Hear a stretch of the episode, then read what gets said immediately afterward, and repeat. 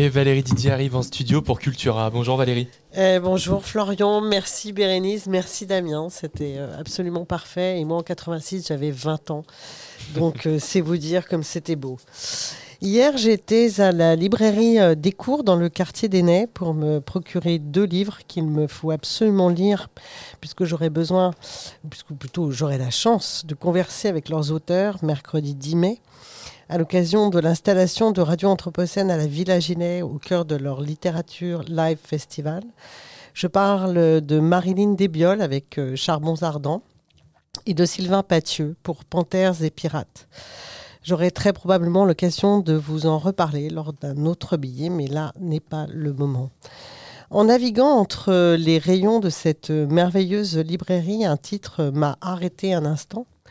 En couverture, une peinture. Des gris, du bleu au pourtour, un vert jaune lumineux, de petites taches brunes au sol du paysage de la toile. Plus attentivement, je vois qu'il s'agit d'une forêt, une forêt équatoriale faite d'arbres immenses, traversée de petits hommes sombres de peau.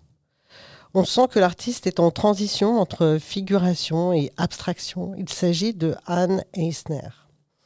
Avec cette peinture, on voit qu'elle a regardé et étudié attentivement certains des grands maîtres du début du XXe siècle, Cézanne, Matisse, Gauguin, Picasso peut-être. En retournant l'ouvrage, j'apprends qu'il prolonge l'exposition qui est consacrée à l'artiste et qui vient d'ouvrir au musée du Quai Branly à Paris en ce début du mois d'avril 2023. C'est une première.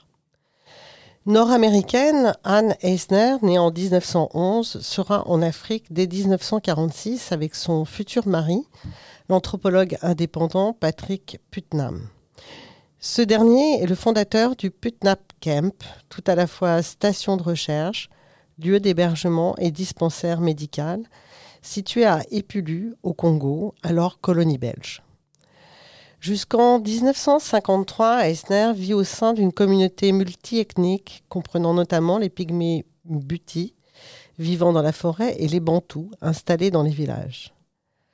Arrivé au Congo belge durant la période située entre l'effondrement du régime colonial belge et la proclamation d'indépendance de la République démocratique du Congo, période durant laquelle les peuples de la forêt d'Ituri ont fasciné chercheurs et touristes.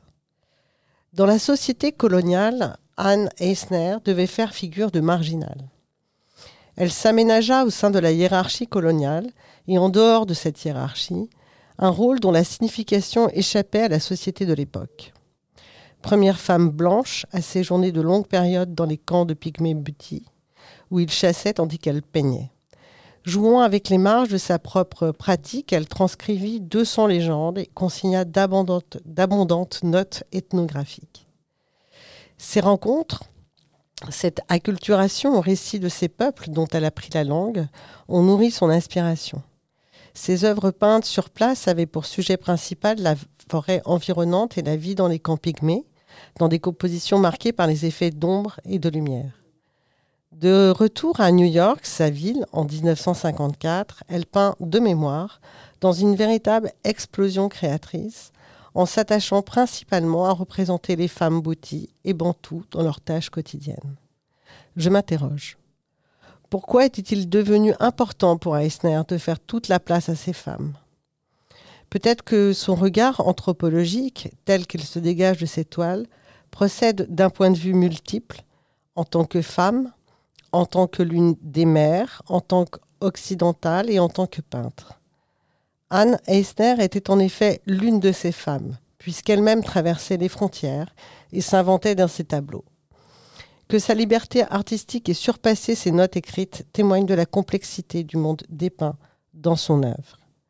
Maintenant, il me reste à voir ses toiles en chair et en os, en format et en texture, cela ajoutera à ma compréhension. J'ai jusqu'au 3 septembre, comme vous, vous d'ailleurs. Pour terminer, je fais un détour par la rumba congolaise, dont on peut dire que c'est un des plus grands événements musicaux du XXe siècle.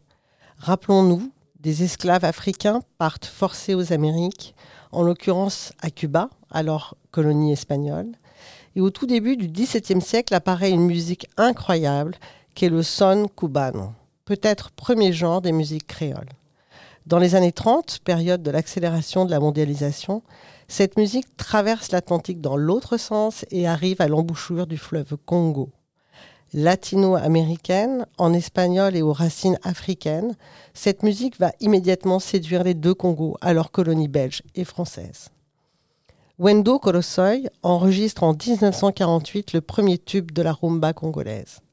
Et cette musique va jouer un rôle dans les indépendances des deux Congos proclamées en 1960 avec l'iconique Indépendance Tcha-Tcha du Grand Calais. Écoutons maintenant Marie-Louise de Wendo Colossoy que l'artiste Anne Eisner a nécessairement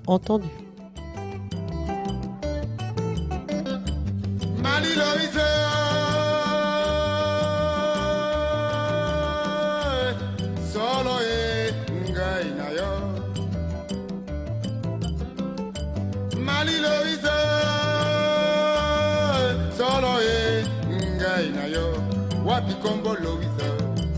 Lobelanga wapi tina Louise? Louise nakobala se Louise nakodila ye kokila lobi Louise. Solo mpenza ngai nakobala Louise. Bokilo mpe na ngai na yo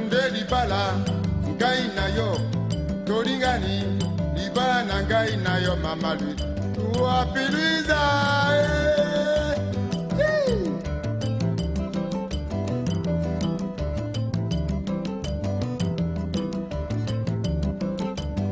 wenda alingi komona mama luise bongo apesa na bowane o. Wapi luise solo bowane beta gida mpe lindanda mpe wangai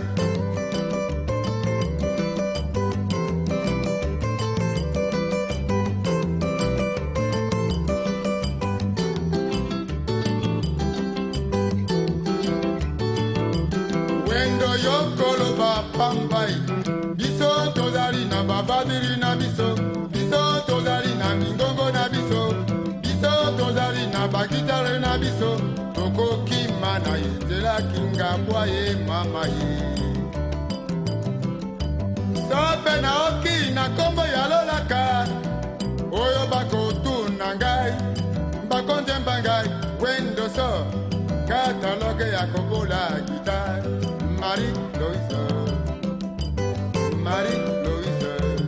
Solo mpenza nakobola gita nabola mpe likembe na ngai mpe na violo wapiliza na ngai mama?